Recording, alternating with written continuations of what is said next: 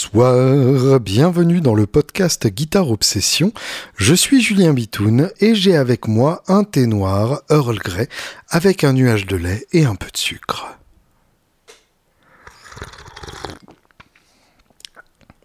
Bienvenue dans ce podcast. Aujourd'hui, euh, j'avais envie qu'on parle un peu de, pas mal de nouveautés. Il y a plein de, choses qui changent dans notre petit monde de la guitare, plein de choses qui apparaissent, des choses qui évoluent. Et du coup, bah, j'avais envie qu'on qu'on cause un peu de, toutes ces choses-là. Euh, j'enregistre ce podcast euh, fin juin. Je le sortirai sans doute début juillet. Du coup, si entre-temps euh, Gibson a été racheté par Fender et les deux ont été rachetés par Ibanez, c'est normal que je n'en parle pas. J'étais pas encore au courant à l'époque. Et d'ailleurs, le fait que je dise ça alors que ça s'enregistre fin juin, c'est probablement que j'étais dans le secret de la négociation et euh, que je savais très bien que ça allait se terminer comme ça. Bref, postez donc euh, vos théories du complot à cet endroit-là sur SoundCloud et je serai très heureux de, les lire pour vous. Euh, tout va bien donc de mon côté. Plein de, belles choses qui se profilent. Euh, je suis en train de, bosser sur euh, à la fois un bouquin et une expo. Alors rien n'est confirmé du tout, mais dès que ça prend une forme un peu plus concrète, je vous en parlerai de toute façon, il est possible que ça s'effondre comme des châteaux de cartes. Stone, le monde est Stone. Donc, euh, à partir de là, j'ai pas trop envie d'en dire si jamais ça se, pète la gueule. Mais euh, si ça se pète pas la gueule, eh ben, euh, je vous raconterai et ce sera vachement chouette. En attendant, il y a des projets qui existent effectivement dans l'immédiat, notamment les magazines Guitare Extrême et Guitare Sèche auxquels je reparticipe. Ils ont changé de, de direction et bah, du coup, c'est un, vrai plaisir de bosser avec, avec ces gens que je connais pas mal et même plutôt très bien et avec qui j'aime énormément bosser. J'ai euh, l'extrême euh, honneur d'avoir une rubrique à mon nom euh, tous les mois dans, dans Guitare Extrême, une rubrique qui s'appelle la bitounerie du mois. Donc autant vous dire que euh, c'est vraiment ma rubrique euh, tout à fait personnelle et, qui n'engage que moi, euh, mais que, j'ai vraiment grand plaisir à, à tenir. en gros, je choisis un sujet chaque mois et je me balade dessus pendant deux pages en essayant d'aller un peu plus profond qu'un simple cours formel où je dis en gros faut écouter tel ou tel album, faut jouer telle ou telle guitare ou tel ou tel ampli. J'essaye effectivement de de pousser un peu la, réflexion euh, et, euh, et, de d'aller un peu en profondeur. Et euh, un peu en profondeur c'est une belle manière de, dire pas du tout en profondeur mais en vrai si j'essaye. Donc dans le dans le numéro 102 euh, avec euh, Billy Gibbons et, Paul Gilbert en, couverture. Euh, je parle de Peter Green, le guitariste de Fleetwood Mac, le guitariste du premier Fleetwood Mac. Et dans le 103 avec Cory Wong en, couverture, je parle du Marshall Plexi, puisque comme vous avez peut-être cru comprendre en écoutant l'épisode dans lequel je raconte l'enregistrement de notre album avec les Angels, j'ai été durablement traumatisé par un Marshall Plexi là-bas. Et donc je raconte mon expérience, euh, j'explique comment jouer un plexi, euh, comment avoir le son sans avoir un énorme plexi qui vous braille dans les oreilles en allemand. Donc voilà. Euh, dans Guitare Sèche, pour le coup, c'est plus des, des, des participations ponctuelles, dirons-nous. Donc typiquement, là dans le dans le numéro 53 avec Bob Dylan en, couverture, euh, j'ai fait l'article sur euh, sur Bob Dylan justement. Euh, je suis assez content de, de, de ce que j'ai fait. En gros, l'idée c'était d'explorer l'œuvre de Dylan à travers 20 chansons, 20 de ses chansons, et je me suis même permis de mettre une chanson de The Band et une chanson des Traveling Wilburys. Et, et, et j'ai vraiment joué le jeu en partant du tout début euh, de, de, 62, euh, donc du premier album, jusqu'à euh, Murder Most Foul, donc le, titre de, de l'album Rough and Rowdy Ways qui est sorti l'année dernière. Donc vraiment du début à ce qui est à l'heure actuelle la fin de sa carrière, en espérant que ce soit pas la vraie fin, mais on, peut quand même le craindre vu la, teneur des paroles du, dernier album. Bref, une, vraie visite dans l'univers de de, Bob Dylan et un, ouais, un vrai plaisir de, d'écrire ce, euh, cet article. Euh, j'avais été invité d'ailleurs pour la petite histoire euh, sur, sur une radio du, du service public dont le nom commence par France et finit par bleu pour en parler et dans une émission dans laquelle j'intervenais régulièrement et je n'y suis pas allé. alors je... oui, il faut, un peu d'explication parce que balancer comme ça, ça fait juste sale punk, ce qui n'est pas pour me déplaire évidemment, vous me connaissez un peu. Euh, mais donc en gros, ils m'ont appelé euh, une semaine et demie avant l'intervention, euh, de manière à vraiment préparer cette émission spéciale sur donc les, les 70 ans de, de Bob Dylan, ou est-ce 80 d'ailleurs? Je crois que c'est 80. Hein. Je suis en train de, de dire une connerie plus grosse que moi. Oui, c'est ça, c'est 80 ans. Il est né en 41 le bon Zim. Euh, oui, sinon il, aurait été quand même extrêmement jeune euh, au début de sa carrière. Euh, désolé les, calculs de chiffres, je suis pas toujours très très à l'aise. Bref, donc une émission pour ses 80 ans où en gros je les ai guidés à travers toutes les époques de, Dylan, toutes ces métamorphoses en parlant à chaque fois des, différentes périodes.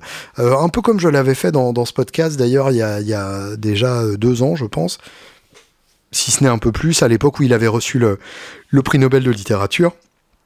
J'avais fait un épisode spécial où, je vous expliquais les, différentes périodes de, Bob Dylan. Bref, euh, donc on a on a passé euh, une heure comme ça au téléphone. Euh, enfin, j'ai passé une heure à, à leur expliquer ces différentes périodes.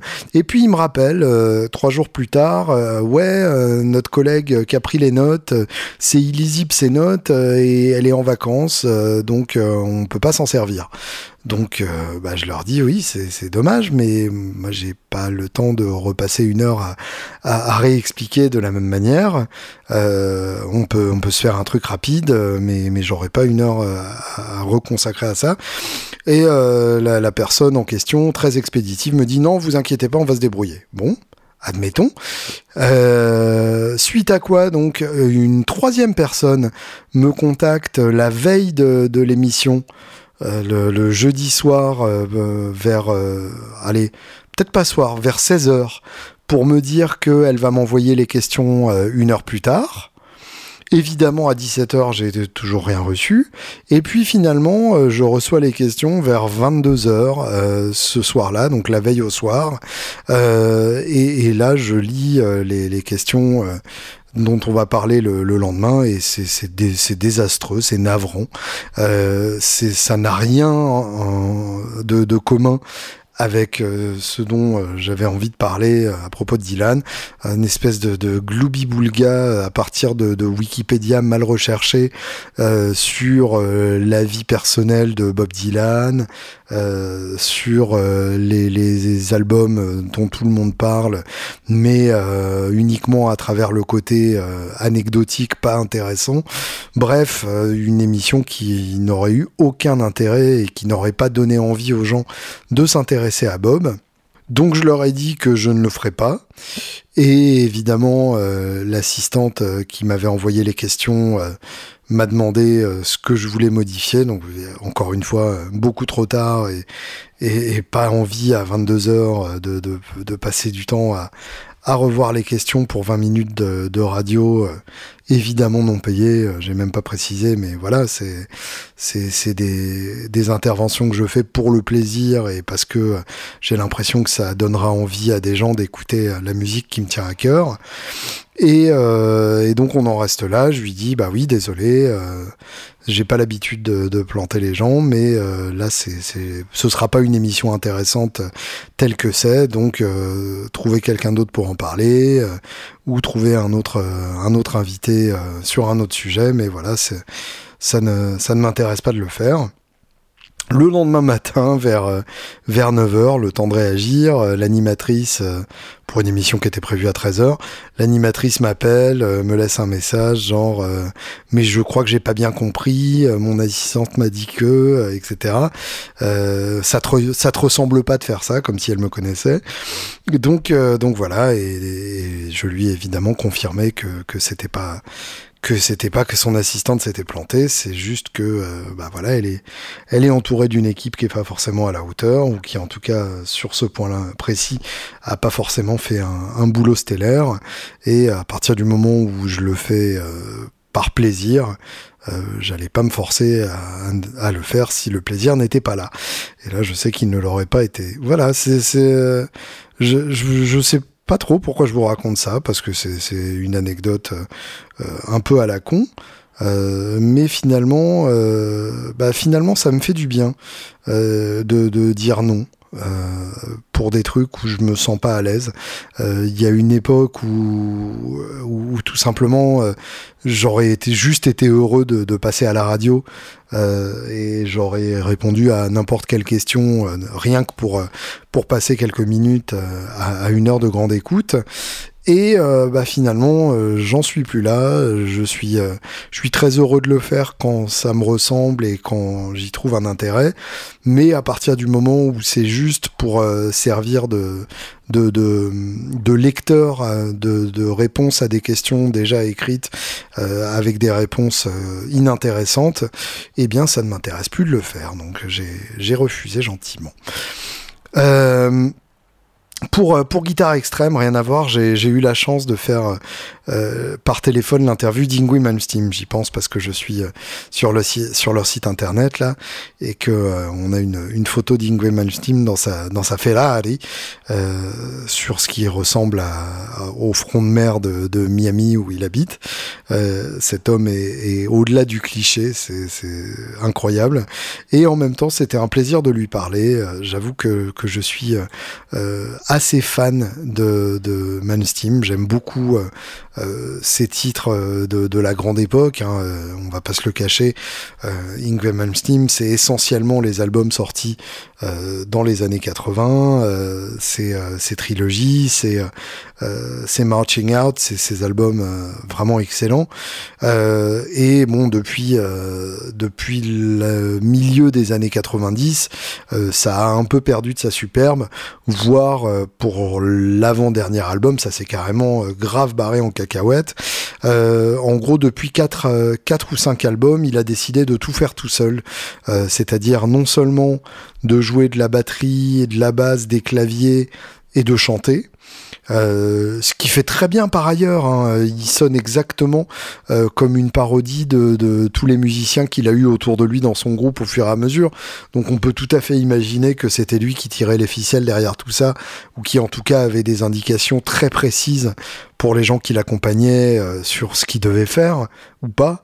Mais, mais évidemment, quand on fait tout tout seul, il n'y a pas du tout d'interaction possible par définition. Et puis, évidemment, ça devient plus prévisible, ça devient plus automatique dans les, réflexes de jeu. Et bah, en l'occurrence, ça devient un peu, peu inintéressant. et puis, en plus de ça, c'est lui qui produit. Et malheureusement, ça s'entend puisqu'il a tendance à noyer euh, le tout dans la reverb. Euh, il y a des edits qui sont carrément dégueulasses. Alors, ce qu'on appelle un edit, c'est quand on coupe une prise euh, pour la monter avec une autre. typiquement, quand on fait un solo de gratte, il est rare qu'on le fasse en, en, une seule prise.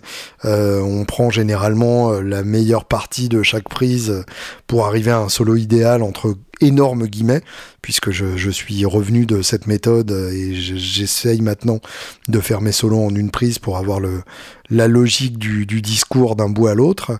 Mais bref, euh, un edit, c'est ça, c'est quand on, quand on monte une performance avec une autre pour arriver à quelque chose de, de, de plus propre et, et, ça peut être fait de manière parfaitement inaudible puisqu'il y en a partout sur tous les albums que vous entendez et que vous ne vous étiez jamais posé la question jusque-là.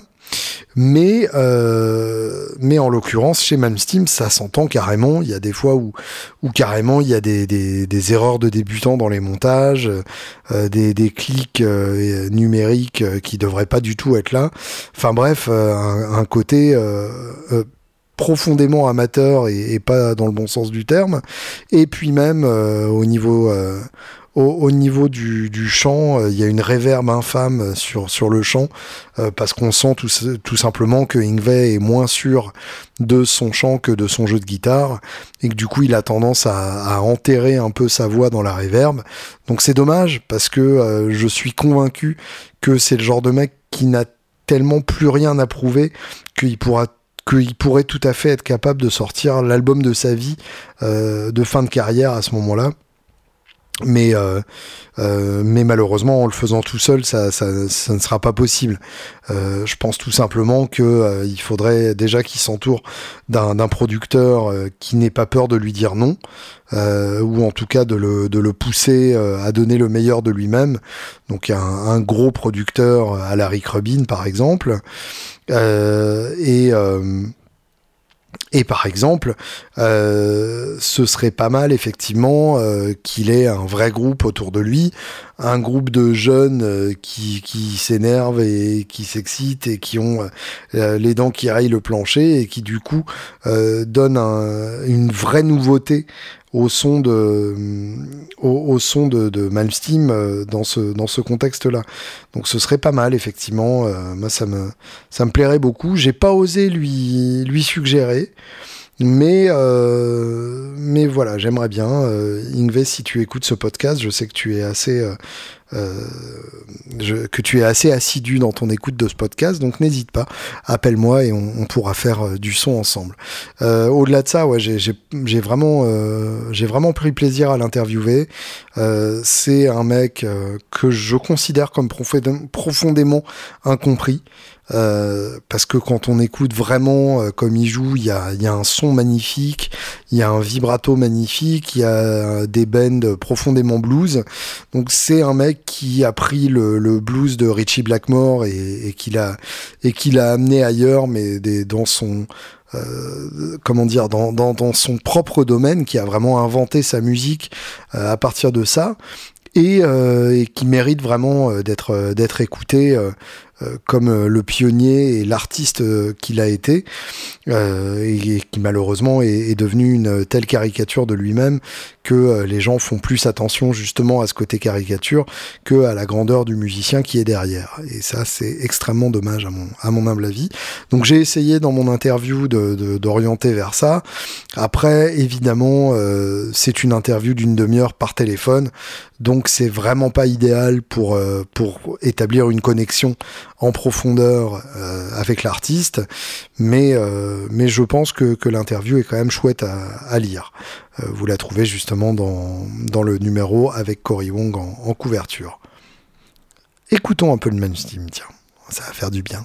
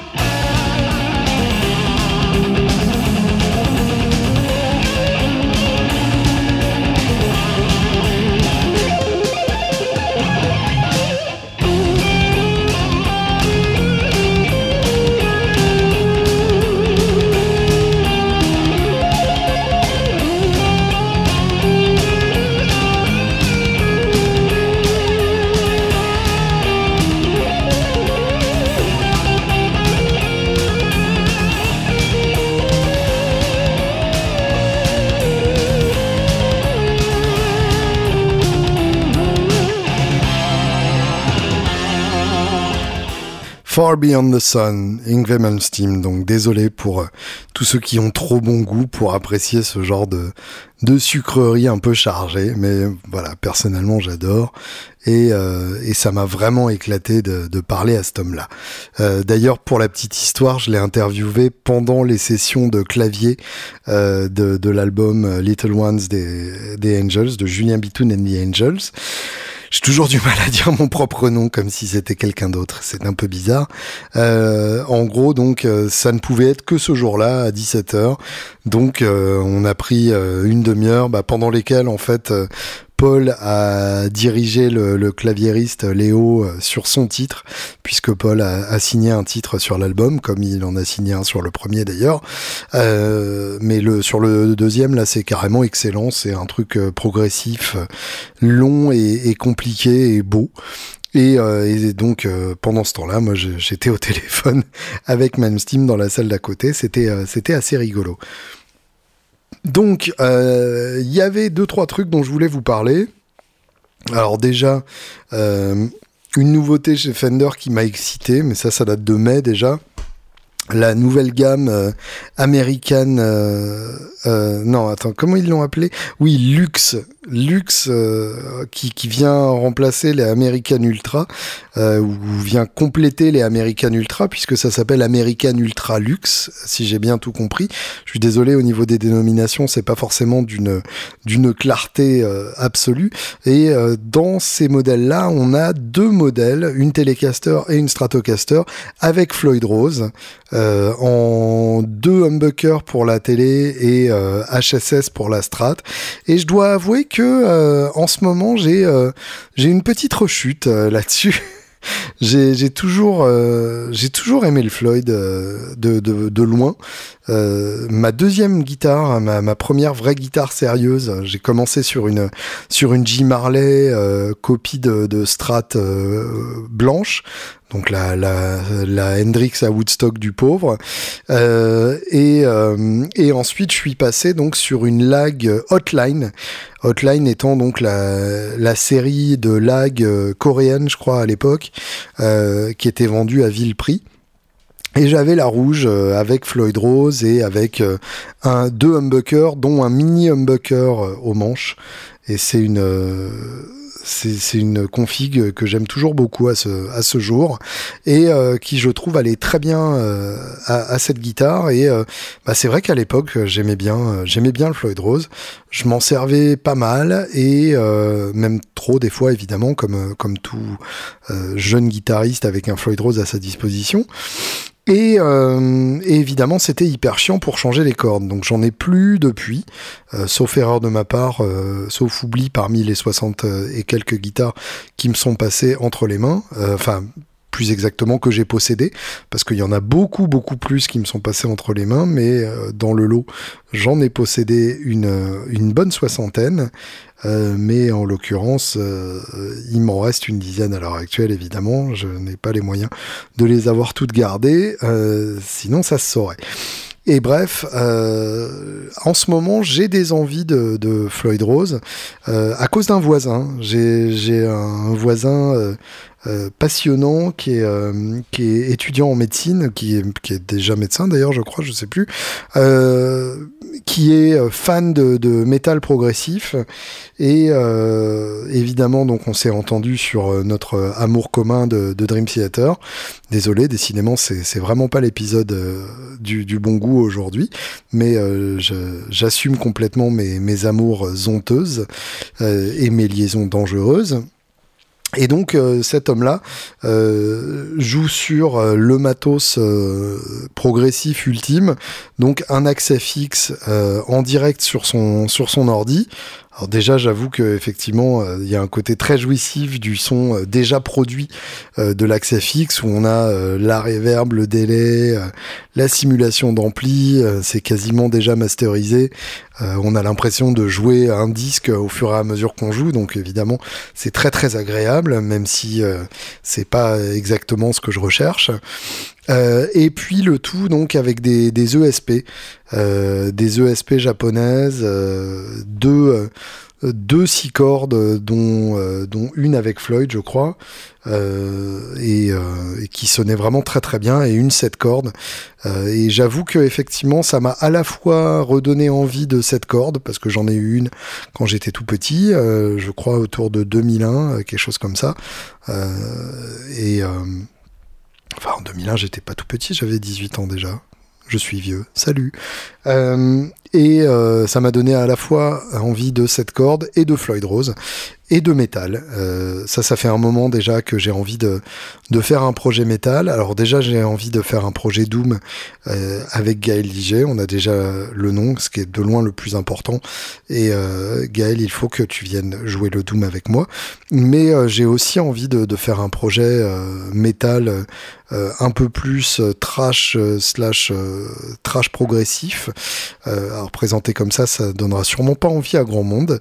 Mais pour moi, j'ai envie de le faire. Donc j'ai j'ai mis la main sur un petit Blackstar HT1 euh, métal, donc un petit 1 watt euh, à lampe euh, très orienté métal effectivement. Et l'avantage c'est qu'il y a une prise pour brancher un baffle externe. Donc sur mon 15 pouces Kelt, autant vous dire que ça racoucoute pas mal, mais à un volume enregistrable facilement. Et bah, je suis encore à la recherche de, de, la gratte qui ira avec. évidemment, j'ai zéro moyen en ce moment puisque je suis en plein déménagement. Donc, euh, donc j'aurais plutôt tendance à vendre du matos plutôt que d'en acheter. Euh, mais euh, un de ces jours, il n'est pas exclu que si je trouve soit une 7 cordes, soit une équipée de Floyd Rose, soit les deux, ça, ne m'étonnerait pas que je craque. Ça, ça, me fait, ça me fait vraiment envie. Donc, il y a sûrement un moment où ça va, où ça va arriver, tout simplement. Parce que, comme disait ma grand-mère, ça me pend au nez. Euh, du nouveau chez, euh, chez Martine. Euh, je parle pas souvent de Martine, tout simplement parce que jusque-là, c'était une, euh, une entreprise vraiment, j'allais dire sans histoire, mais il n'y a pas plus historique que Martine, qui est quand même une entreprise fondée en 1833. Euh, ce, qui est, ce qui en fait du coup euh, une des entreprises les plus vieilles des États-Unis, puisque ce pays est d'une jeunesse impressionnante.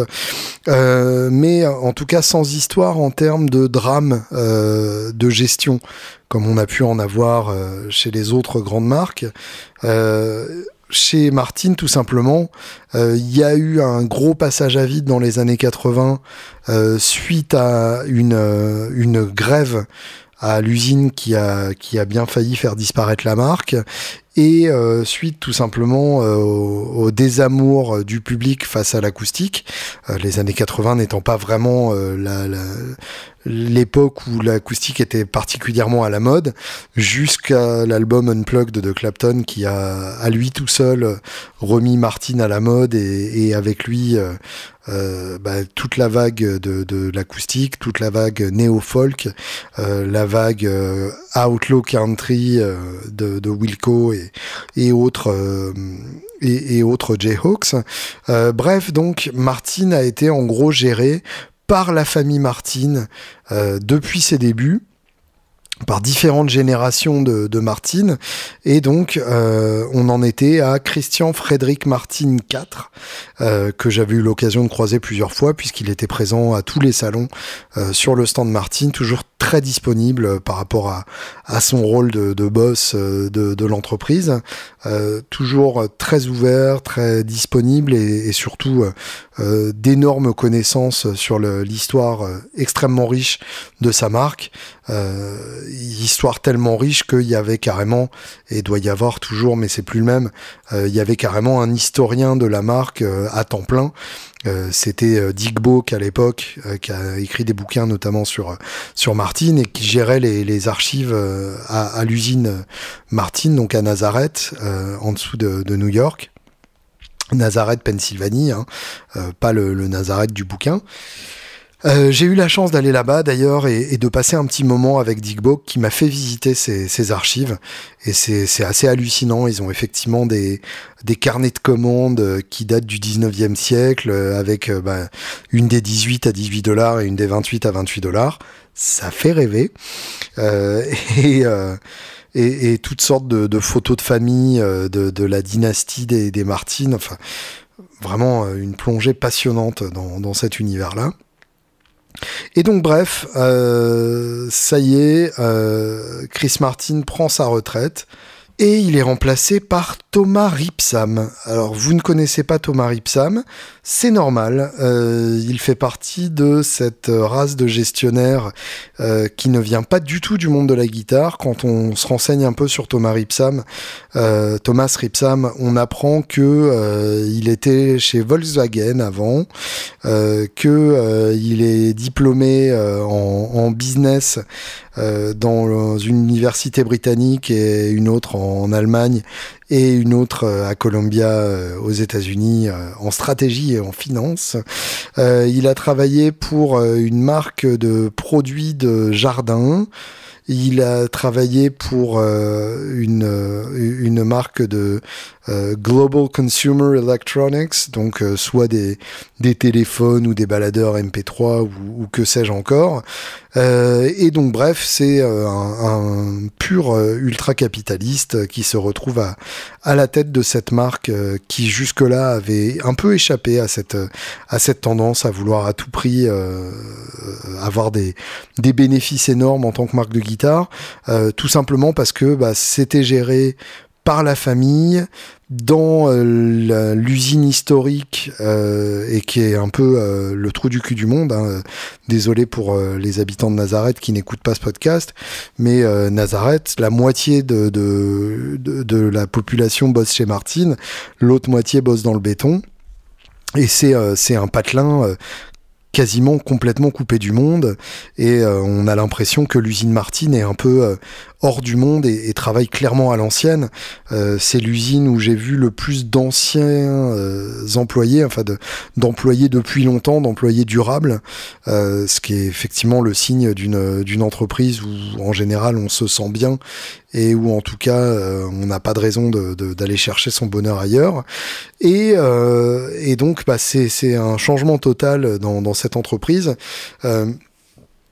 qui, à ma connaissance, n'appartenait pas à un groupe d'investisseurs. Euh, là, typiquement, l'arrivée de, Thomas Ripsam, euh, c'est très clairement un changement de, philosophie. Ça va être très probablement, euh, en tout cas on peut le craindre, une tentative de rendre la marque beaucoup plus profitable, de sortir des nouveautés à la con pour sortir des nouveautés à tout prix. donc ouais, je suis pas très serein par rapport à ce, à ce changement-là. On va voir ce que ça donne, mais euh, il se pourrait très bien que ce soit la fin de Martine telle qu'on l'a connue. Faut surtout espérer que le contrôle qualité n'en souffre pas trop, parce que jusque-là, Martine, c'était assez irréprochable de ce côté-là. Euh, évidemment, euh, toutes les Martines ne sonnent pas aussi bien. Ça fait partie du plaisir, justement, de chercher la sienne, celle qui sonnera exactement comme on le veut, comme on l'imagine dans sa tête. Mais euh, même si elle ne sonnait pas tout aussi bien, j'ai jamais vu de, de Martine qui ne sonnait pas euh, ou qui était euh, mal assemblé. Euh, ça, pour le coup, ça a vraiment été une marque avec un contrôle qualité assez scrupuleux et avec une manière de fabriquer les guitares toujours à l'ancienne. J'oublierai jamais la, la, vision d'un employé en train de raboter un manche à la main euh, ou encore de plusieurs employés en train de mettre à la main les incrustations d'une D45. Alors le D45, certes, c'est un gros modèle cher, mais ça représente euh, un nombre d'heures de travail euh, qualifié, même surqualifié, euh, assez assez incroyable. Donc allez savoir ce que ça va devenir, de quelle manière ça va évoluer. En tout cas, je pense que ça pue, mais je j'espère avoir tort, vraiment tout à fait sincèrement. Euh, donc voilà, euh, dans le dans le communiqué de presse, euh, ils nous le vendent comme un, mec passionné de guitare. je cite, je cite, je cite, je cite. Uh, my first real acoustic was a Martin guitar and it has been a close companion to me ever since. Donc ma première acoustique, ma première vraie acoustique était une guitare Martin ben, t'as de la chance, mon gars. Et, euh, ça a été euh, mon, ami depuis, euh, mon compagnon depuis. Donc ça, oui, ça veut pas dire que, tu sais gérer une entreprise de, de guitare comme, enfin c'est pas une entreprise de, tuyaux d'arrosage. Martin is said to be succeeded by Thomas Ripson, an experienced growth strategist and self-professed avid guitar player, uh, who took a sabbatical in 2019 to research the acoustic guitar construction process in depth. Donc je traduis. Euh, Thomas Ripsam va succéder à Martin, Ripsam étant euh, un, un, growth strategist, un, un, stratégiste de la croissance euh, d'expérience. Euh, autant vous dire un bon bullshit job. Euh, et, euh, et, et, guitariste avide, enfin guitariste passionné qui a pris une année sabbatique en 2019, enfin qui a pris un congé parce que euh, sabbatic ça peut être euh, deux semaines, hein, euh, n'allons pas nous imaginer qu'il a passé toute l'année à faire ça, qui a pris donc un congé en 2019 pour rechercher en profondeur, enfin pour faire des recherches en profondeur sur la construction des guitares acoustiques. Donc, autrement dit, dans le communiqué de presse, ils essayent de nous vendre le fait que le mec connaît euh, le, marché de la guitare et le milieu de la guitare sous prétexte qu'il en joue un peu et que euh, est allé visiter l'usine Martine euh, pendant deux semaines. Ça sent le foutage de gueule à plein nez. Encore une fois, euh, accordons-lui le bénéfice du doute. On verra euh, ce que ça donne. Mais euh, je, vous avoue que j'étais un peu triste d'apprendre que, que, je ne croiserai plus Christian Friedrich Martin IV au salon. c'est la fin d'une ère. Vraiment, j'avais été honoré de, de, le remercier de, de, mes, de mes deux Martines.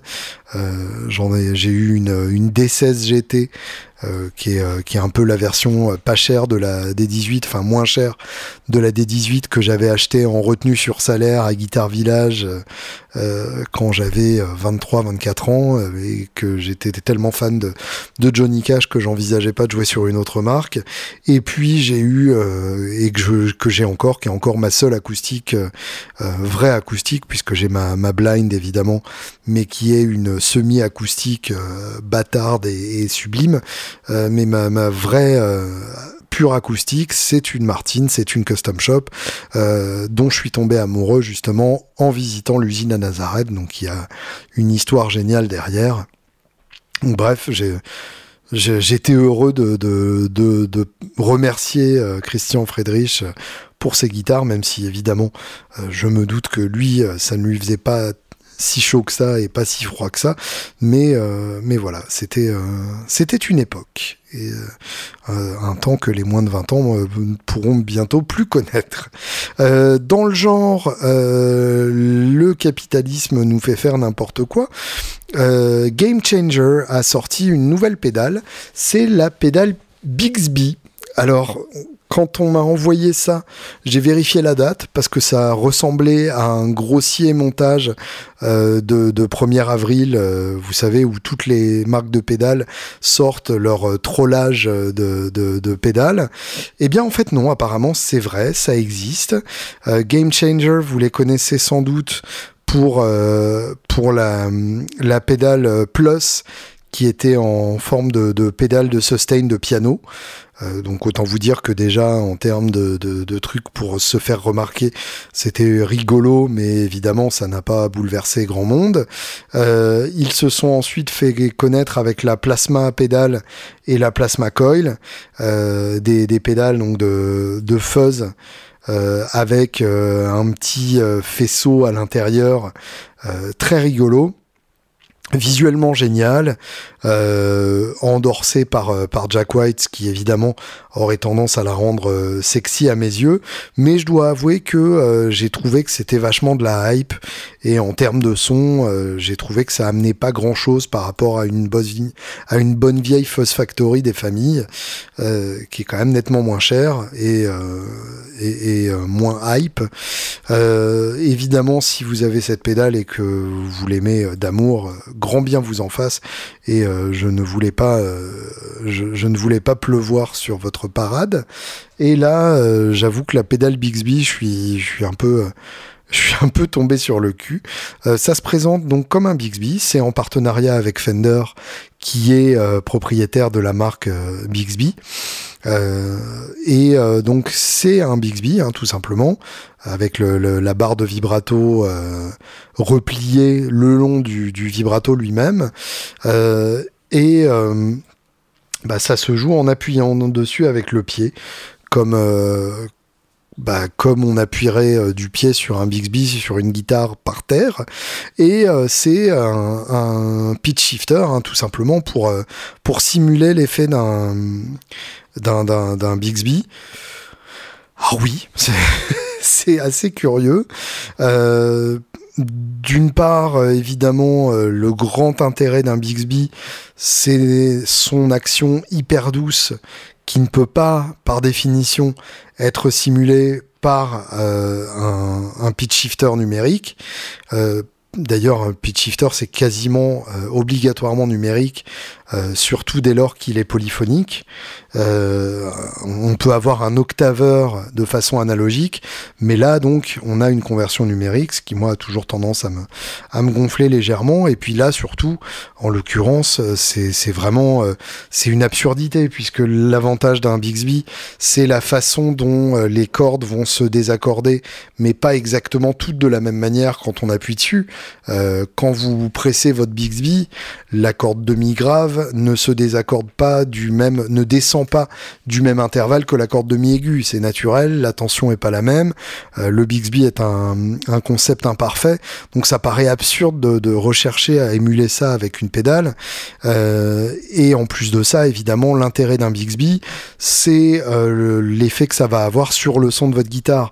Ça rajoute de la masse, les cordes sont pas montées de la même manière. Donc évidemment, euh, l'effet d'un Bixby, c'est pas juste de descendre euh, la note et, euh, et d'avoir un effet de vibrato. Je dirais presque que c'est quasiment le moins important de ce que fait un Bixby. Et alors de là, en plus, à essayer de, le simuler avec une pédale, en gros, ça ressemble beaucoup à un circuit style Whammy, mais dans une pédale hyper hype, parce qu'il y a le look incroyable du Bixby. Donc autant vous dire que euh, je me sens vraiment euh, pris pour un con et euh, que je j'ai pas envie d'être d'être associé à ce genre de pantalonnerie. Donc sans moi, Game Changer, tu, as perdu mon attention avec, avec cette pédale. Je ne suis pas fier de toi, Game Changer. Rentre dans ta chambre et tu sortiras quand tu seras calmé.